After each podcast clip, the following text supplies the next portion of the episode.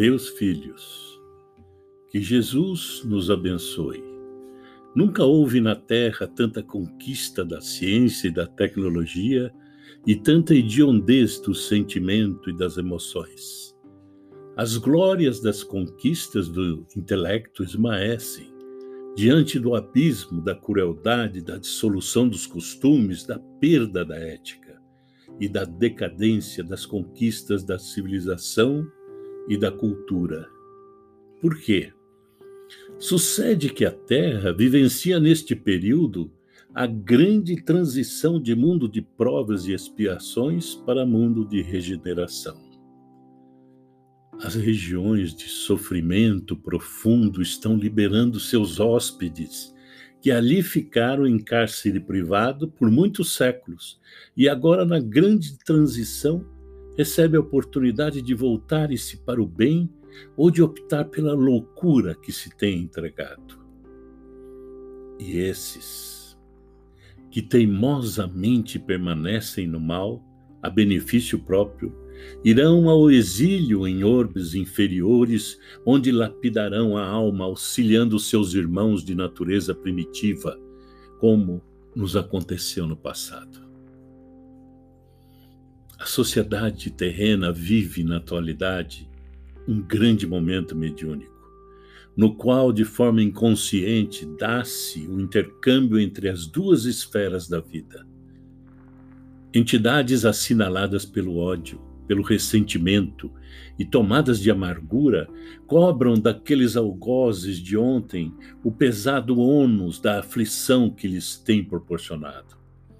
Não estamos sós Espíritos nobres, voltados ao ideal de elevação humana, sincronizam-se com as potências espirituais na edificação de um mundo melhor. Nobres promotores do progresso de todos os tempos passados também se reencarnam nesta hora. Para acelerar as conquistas, não só da inteligência e da tecnologia de ponta, mas também dos valores morais e espirituais. Ao lado deles, benfeitores de outra dimensão retomam a matéria para se tornarem os grandes líderes e sensibilizarem esses verdugos da sociedade. A dor nos faz pensar. Não seja, pois, de estranhar que a dor sob vários aspectos, espraia-se no planeta terrestre.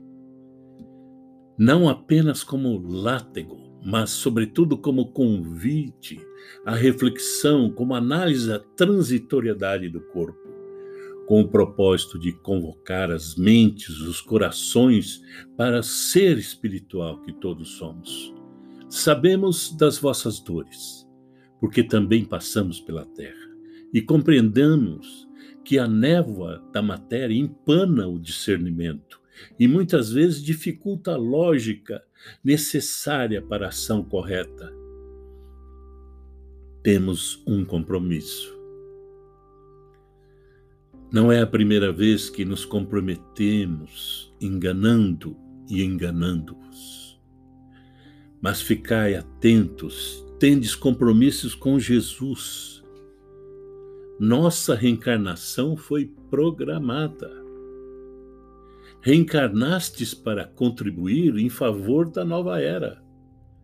As vossas existências não acontecem ao acaso, foram programadas. Antes de mergulhardes na neblina carnal, lestes o programa que dizia respeito e firmastes dando assentimento para as provas e as glórias estelares. Reconhecemos que na luta cotidiana, na disputa social e econômica, financeira e humana do ganha-pão, esvai-se o entusiasmo e diminui a alegria do serviço. Orando, conseguiremos.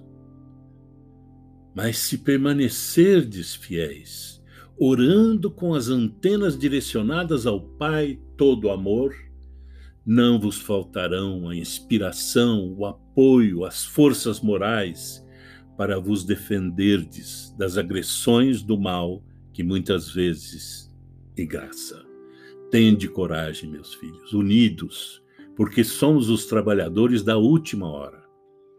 E o nosso será o salário igual ao jornaleiro do primeiro momento. Dai-vos as mãos, que as diferenças opinativas sejam limadas e os ideais de concordância sejam praticados, que quaisquer pontos de objeção tornem-se secundários diante das metas a alcançar. Mas esta é a oportunidade final, optativa, para a glória da imortalidade ou para a anestesia da ilusão. O amor é o grande mensageiro da misericórdia que dilui todos os impedimentos ao progresso. É o sol da vida, meus filhos, que dissolve a névoa da ignorância e que apaga a noite da impiedade. A doutrina espírita nos orienta. O Espiritismo é Jesus que volta de braços abertos, descrucificado, ressurreto e vivo, cantando a sinfonia gloriosa da solidariedade Ser espírita é encontrar o tesouro da sabedoria. Confiando em nosso Senhor Jesus Cristo, que nos delegou a honra de falar em seu nome e em seu nome ensinar, curar, levantar o ânimo e construir um mundo novo. Rogamos a Ele, nosso divino benfeitor, que a todos nos abençoe e nos dê a sua paz. São os votos do servidor humílimo e paternal de sempre. Bezerra.